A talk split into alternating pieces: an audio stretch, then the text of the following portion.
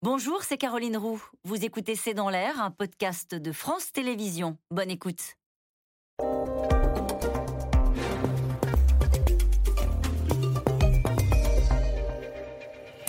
Bonsoir à toutes et à tous, c'est dans l'air l'invité. Je reçois aujourd'hui François Langlais, journaliste économique, éditorialiste économique sur RTL et TF1.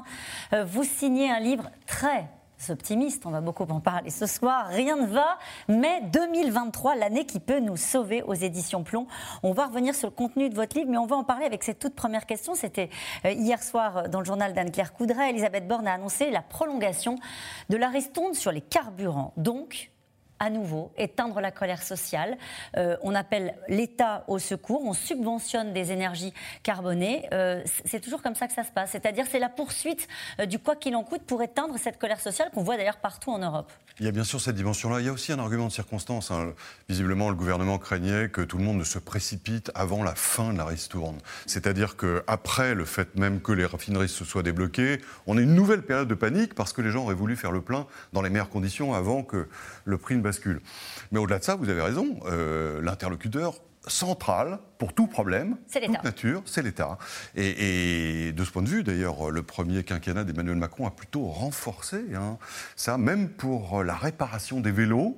On demande un chèque à l'État de 50 euros. Donc, euh, euh, de ce point de vue, les entreprises ont été un petit peu, malheureusement, effacé du jeu, et je ne parle pas des partenaires sociaux. Et quand vous parlez, par exemple, des entreprises, quand on entend le gouvernement dire euh, aux entreprises augmenter les salaires en forme d'injonction, oui. Euh, il, a raison, mais est-ce qu'il est dans son rôle?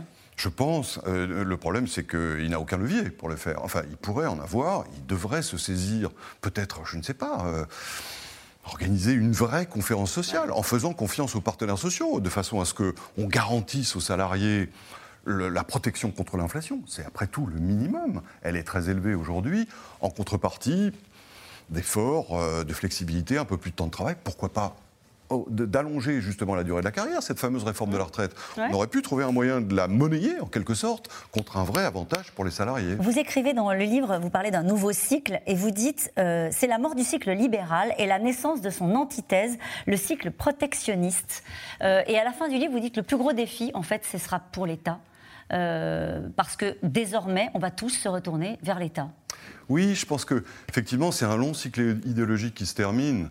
Qui, a débuté en gros euh, à, la, chute du mur de Berlin, hein, qui, a permis justement une mondialisation importante sous protection entre guillemets américaine, puisque le fait qu'il y ait un maître du monde, ça sécurise les transactions, il y a moins de conflits, il y a une monnaie mondiale, il y a un droit mondial, et, et ça c'est fini. De ce point de vue, il y a deux événements parfaitement opposés. C'est la chute du mur de Berlin 89 et la chute des dites démocraties de l'Est, et puis la guerre d'Ukraine, qui ferme cette parenthèse. Quoi. Et, il me semble que pointe effectivement un, cycle protectionniste. Là où euh, globalement tous nous, avions euh, une demande de liberté, aujourd'hui nous avons besoin de protection. Et la protection, c'est à l'État qu'on la demande. Le problème d'ailleurs, c'est que en bonne... Ah, je pense qu'on n'a pas fini de le voir et qu'on n'est qu'au début de ce cycle-là. alors, la France est plutôt bien placée d'ailleurs pour répondre, parce que l'État, euh, il préexiste à la nation elle-même, il est constitutif de la nation elle-même chez nous. Et donc, euh, je pense qu'on sera mieux armé que dans le cycle libéral qui était très favorable au commerce, où c'est plutôt l'Allemagne qui a triomphé. Mais encore faut-il que nous remettions sur pied notre État. il, a été efflanqué par le fait que de plus en plus d'argent public est parti à la redistribution et non plus au fonctionnement des services publics. Ce qui explique ce paradoxe incroyable de la France.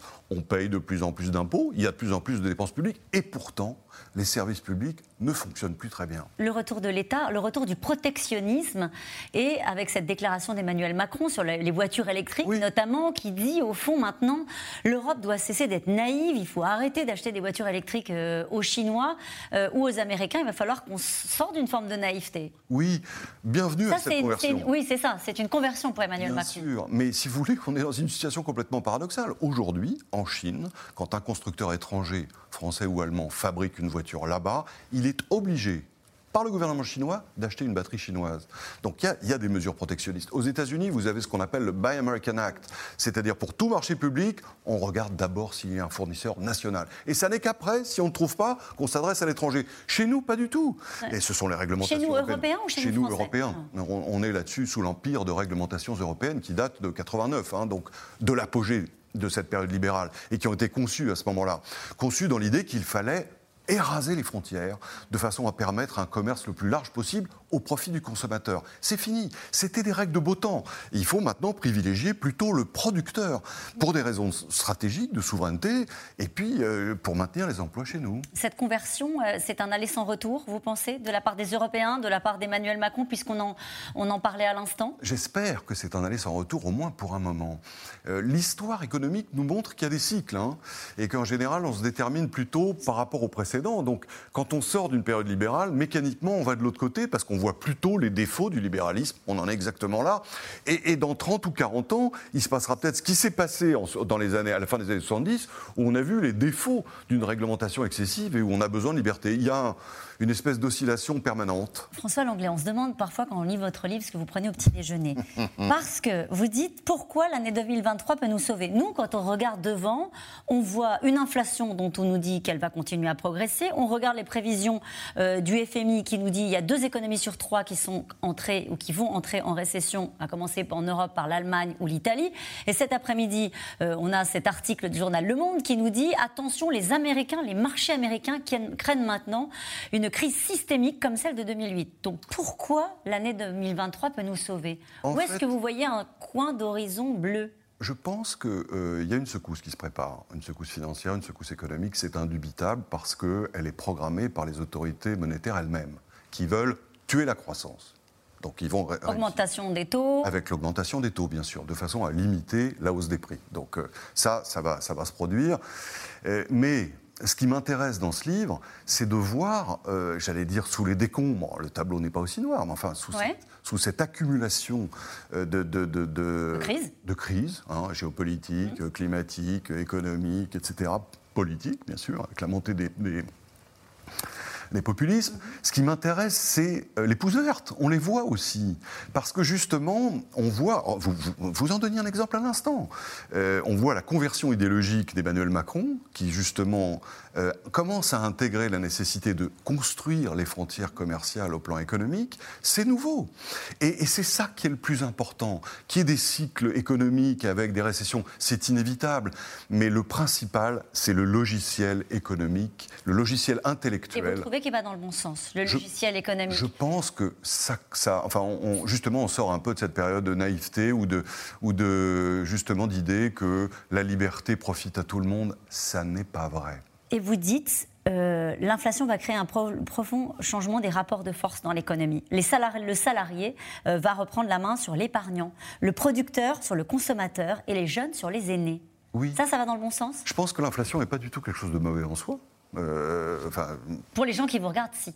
Mais, parce que les salaires n'augmentent pas autant. Mais, il faut qu'ils se souviennent, s'ils ont vécu comme moi cette période-là. J'étais jeune, mais enfin, les années 70, les années 60, c'est des années de forte inflation et de forte croissance. On était malheureux, euh, sans doute. Hein. il y avait des choses qui n'allaient pas, le niveau de confort était plus faible, d'accord. Mais pour autant, c'était des années où la France a profité de la croissance. Regardez le grand bond chinois, il s'est accompagné d'une inflation de 15%. Le problème central, c'est l'indexation des revenus. C'est la question politique des, temps qui, qui viennent. Et ça commence à se manifester avec le conflit social qu'on est en train de subir. Vous voyez bien qu'il y a certaines entreprises qui ne peuvent pas, qui souffrent de l'augmentation des tarifs, des prix de l'énergie et qui ne peuvent pas augmenter les salaires. Sans doute, mais on ne peut pas imaginer que durablement les salaires n'augmentent pas à la hauteur de la hausse des prix. Ça n'est pas possible. François Langlais, sur vous parliez de la crise énergétique. Là aussi, il va falloir adapter notre modèle économique. Euh, ça aussi, ça va heurter, ça va être difficile pour toute une partie de l'industrie à qui on dit bah, aujourd'hui, vous êtes une, une industrie polluante, l'avenir, ça sera sans vous. Comment, pour eux, les perspectives peuvent être, peuvent être optimistes Il faut qu'on les aide, bien évidemment. Mais si vous voulez, si, si le scénario se déroule bien, ça veut dire qu'au-delà de la crise qui pointe là, que vous avez décrite. Ça, c'est 2023, la crise ou... C'est 2023, le début. Hein, et après, combien de temps va-t-elle durer? Le calendrier, c'est assez difficile à prévoir. On voit bien qu'aujourd'hui, il y a à la fois des éléments de fin donc de décomposition du cycle qui se termine et des éléments de renaissance. Les deux sont entremêlés. Alors, j'ai fait le livre plutôt sur la renaissance parce que c'est d'abord. On vous remercie. non, mais c'est, je pense que d'abord, quand on comprend mieux la décomposition, il y a un élément réassurant. Et puis, euh, quand on regarde ce qui s'est passé dans l'histoire, on voit que ces crises, elles durent en général une vingtaine d'années. La, la, nôtre a commencé avec la crise financière de 2007-2008. Elle se termine. Et en général, quand elle se termine, on repart pour une longue période de croissance. La France a des atouts. Oui on l'a dit, elle a cette culture de l'État, pourvu qu'elle parvienne à moderniser son, sa sphère publique. Hein. Et, euh, de ce point de vue, euh, le quinquennat, le premier quinquennat Macron a été une page blanche. Il ne s'est rien passé. J'espère que le second sera plus, euh, plus, plus offensif là-dessus. Et puis surtout, elle a cet esprit politique, la France. Et, on entre dans un monde où c'est le géopolitique qui prévaut sur l'économique. Donc, dans une période économique, bah, rappelons-le, c'est l'Allemagne qui tire les marrons du feu elle l'a fait magistralement. Elle n'est pas enterrée, hein, euh, mais, mais aujourd'hui, euh, l'esprit français, je pense, a, davantage d'atouts pour s'imposer, pour euh, faire valoir ses qualités. Merci beaucoup, François Langlais. Rien ne va, mais 2023, mais trois petits points, l'année 2023 peut nous sauver aux éditions Plomb. Merci beaucoup d'avoir été mon invité. On va poursuivre cette discussion justement sur le mouvement social, sur les prix des carburants et les annonces du gouvernement. C'est dans un instant avec les experts de C'est dans l'air. À tout de suite.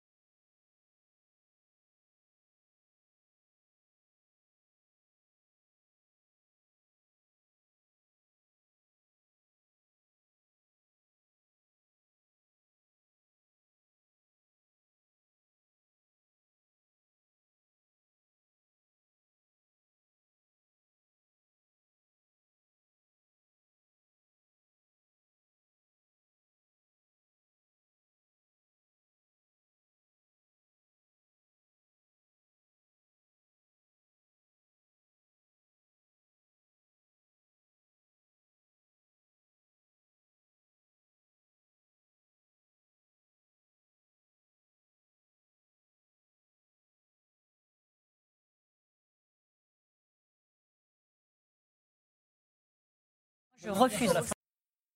C'était C'est dans l'air, un podcast de France Télévisions. Alors s'il vous a plu, n'hésitez pas à vous abonner. Vous pouvez également retrouver les replays de C'est dans l'air en vidéo sur France.tv.